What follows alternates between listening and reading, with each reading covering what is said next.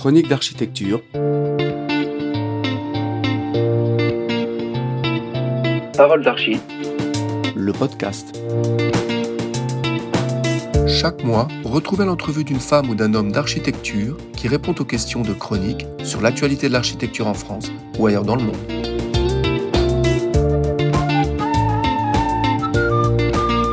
Aujourd'hui, Anne Démian répond aux questions de Christophe Loret.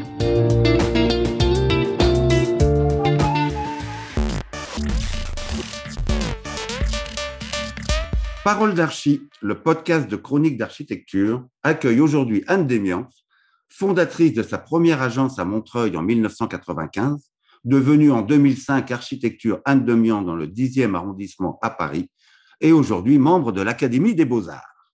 Bienvenue Anne, et merci d'avoir accepté l'invitation de Parole d'Archi. Bonjour Christophe. Comment vas-tu? Ah bah, Très bien, je te remercie. Alors aujourd'hui, nous sommes heureux de te recevoir Anne parce que nous allons pouvoir parler de la réversibilité, un mot d'autant plus à la mode qu'augmente le nombre de ceux qui justement n'y comprennent rien ou comprennent mal. Petit rappel pour nos auditeurs, dès avant 2012, dans le cadre du concours de la rénovation de la Poste du Louvre notamment, tu te préoccupes de réversibilité. Donc on est déjà en 2012. Tu perds ce concours, mais tu gagnes à Strasbourg à partir de 2017 un projet radical, les Black Swan, trois tours réversibles qui ont depuis fait date. À propos de ce projet, tu parlais à l'époque de vision onirique.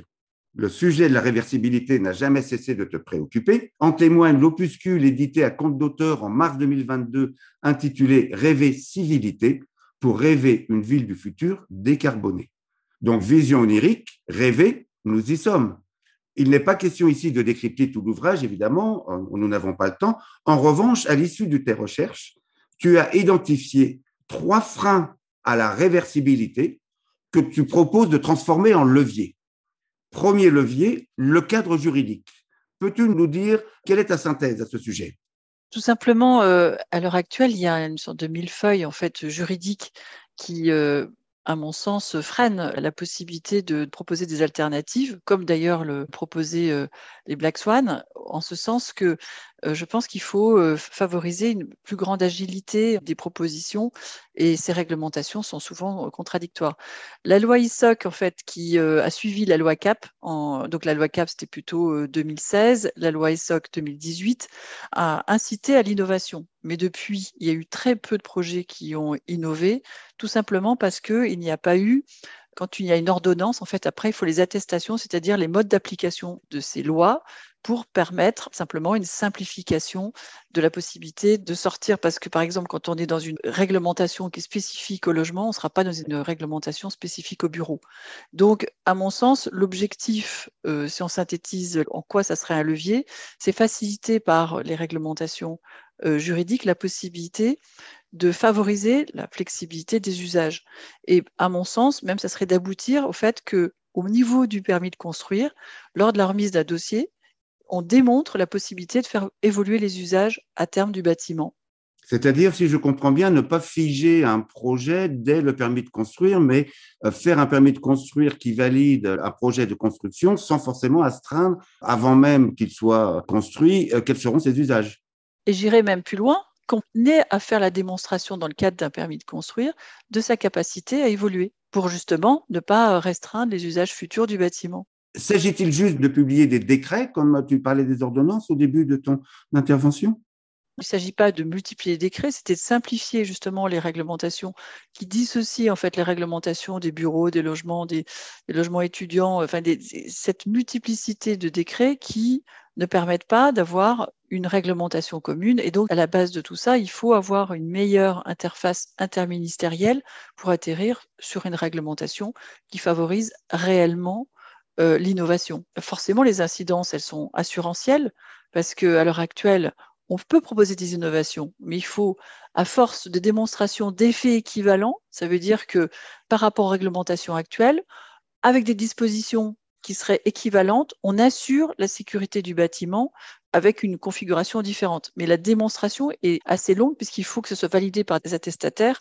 Donc là, on est bien dans le, euh, comment dire, à démontrer qu'on est dans l'exceptionnel, mais qu'au final, on est aussi euh, performant que si on était dans la réglementation pure. Donc, on est vraiment dans une phase de transition qu'il va falloir faire atterrir rapidement si on veut réellement trouver des solutions au niveau territorial qui nous permettra d'avoir plus d'agilité et considérer qu'on arrête de penser bâtiment par bâtiment l'évolution des usages des villes, mais qu'au contraire, on pense la ville comme le nouveau champ d'action de cette capacité à la ville de se renouveler sur elle-même. Tant qu'on bloque chaque bâtiment, on limite son agilité. Alors justement, de là, le second levier que tu as identifié, c'est euh, la réglementation sécurité incendie. Tu as eu l'occasion de travailler à multiples reprises avec des responsables de la sécurité incendie. Où en es-tu de tes réflexions? Eh bien, on sait très bien que les immeubles inférieurs à 50 mètres pourraient être à multi-usage, c'est-à-dire avoir du logement superposé au bureau, comme c'est le cas par exemple dans les bâtiments haussmanniens. souvent, des logements sont superposés à des bureaux et inversement. Là, il y a une réglementation qui tarde à sortir des cartons. C'est pas les pompiers, on dit souvent c'est les pompiers qui freinent. C'est simplement tout le cadre juridique et assurantiel qui n'est pas encore prêt. Donc là, c'est on est encore dans le fait qu'on n'atterrit pas sur cette euh, dissociation qui existe à l'heure actuelle, puisque les réglementations bureaux empêchent d'être au-delà de 28 mètres, sinon on est IGH, et pour les logements, c'est une hauteur de 50 mètres. Donc on pourrait avoir un seul et même bâtiment qui s'appelle immeuble de moyenne hauteur, qui permettrait d'avoir du logement ou du bureau. Voir et, enfin, et où? Et où, bien sûr. C'est-à-dire qu'on sait très bien, euh, pour le voir avec euh, différents acteurs de la ville, ils ne savent pas vraiment en fait si euh, ils pourront euh, louer à 30 ou 50 ou 70% avec tel ou tel programme en fait. Donc euh, c'est toujours un pari qui réussit ou non et qui souvent contribue à ce que beaucoup de bâtiments soient non occupés ou partiellement occupés aujourd'hui. Alors que on est quand même dans la tentative de faire que la ville prenne moins sur les terres agricoles. Il y a le ZAN qui sort et on continue à gaspiller nos territoires. Il y a quand même une contradiction. On est vraiment au cœur des enjeux actuels, je pense. Et du coup, ça nous amène en effet au troisième levier que tu as identifié, qui est la logique aussi un petit peu des deux autres, c'est le cadre fiscal. Oui, le cadre fiscal, parce qu'il se trouve qu'à l'heure actuelle, ça ne favorise pas la flexibilité, puisque on sait que la fiscalité entre le bureau et le logement n'est pas le même. Et quand un promoteur ou un, un acteur de la construction réalise une opération de bureau, s'il passe d'un système de TVA à un autre système de TVA, par exemple quand il a payé la TVA pour les bureaux, eh ben, en deçà de 20 ans, il va perdre en fait cette fiscalité. Par exemple, si tout d'un coup il transforme en logement. Il change de destination, il change de fiscalité, soudain, c'est plus la même chose, quoi. Ben oui, et donc il faudrait pouvoir, euh, au moment du permis, lisser en fait cette fiscalité entre bureau et logement en trouvant euh, des systèmes en fait euh, qui soient à la fois compatibles avec les communes et l'économie globale. Enfin, je pense que là, il y a un système qui euh, a fait l'objet de, quelques propositions à la fois des acteurs privés et publics et qu'il faudrait réellement mettre en œuvre, ce qui donnerait beaucoup plus d'agilité. Alors quelquefois, les bureaux sont gardés, comme on le dit, en actif, simplement pour ne pas perdre cette fiscalité, alors qu'en réalité, ils sont pour grande partie vides parfois, euh, alors que ça pourrait être transformé en logement. Donc tout ça renvoie au législateur, en fait. À une volonté, euh, une conscience. Oui, ou à une conscience et volonté politique. Sur ce que tu nous expliques, ça n'a pas l'air d'être si compliqué. On arrive à le comprendre, nous. On, peut imaginer que les législateurs comprennent l'urgence également.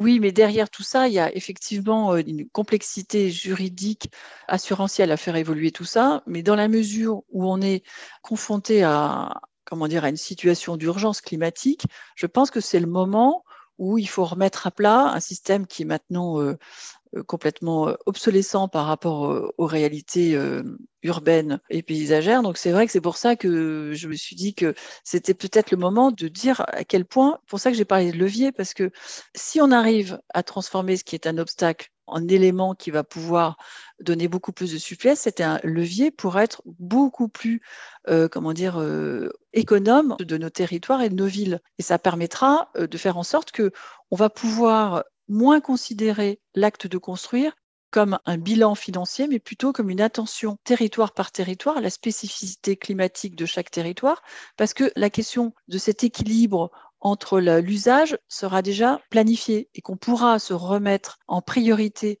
non pas de construire, quelle que soit la région, un peu le même produit avec plus ou moins d'habilité, mais que la question d'avoir des spécificités territoriales sans tomber dans le régionalisme, en gardant tous les acquis en fait de la question, de ces acquis euh, thermiques et constructifs qu'on a acquis ces dernières décennies, mais ce qui manque pour aussi faire en sorte que la densité soit mieux acceptée par tout un chacun, c'est qu'elle soit compatible avec chacune des régions. Donc c'est quand même très important de moins être dans l'hypothèse d'un produit financier qui marchera ou qui ne marchera pas que de se poser la question de la plus ou moins grande densité selon les régions, l'équilibre entre les espaces extérieurs et l'expression architecturale qui est adaptée par des dispositifs passifs, c'est-à-dire des balcons extérieurs, des, des brises soleil, des éléments qui vont pouvoir vraiment faire que l'hygrothermie, le confort euh, de l'habitat ou du bureau soient en adéquation avec euh, la spécificité de chaque région.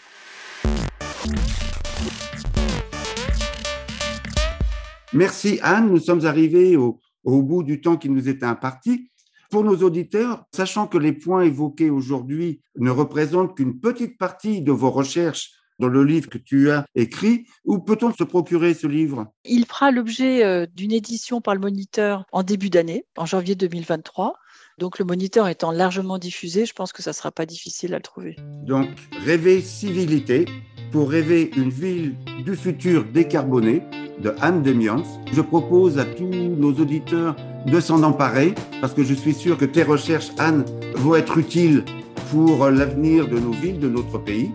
Merci encore, ça a été un bonheur de te recevoir et au plaisir. Merci Christophe. Et simplement, je voulais préciser que ça n'a pas seulement trait aux réglementations, mais que ça propose en fait des solutions même à l'échelle territoriale. Voilà. Je te remercie Christophe. Merci Anne. À très bientôt. Au revoir. Merci. Au revoir. Retrouvez tous les mois le podcast de Chroniques d'architecture sur notre site internet chronique au pluriel architecture.com et sur les grandes plateformes de podcast iTunes, Google et Spotify.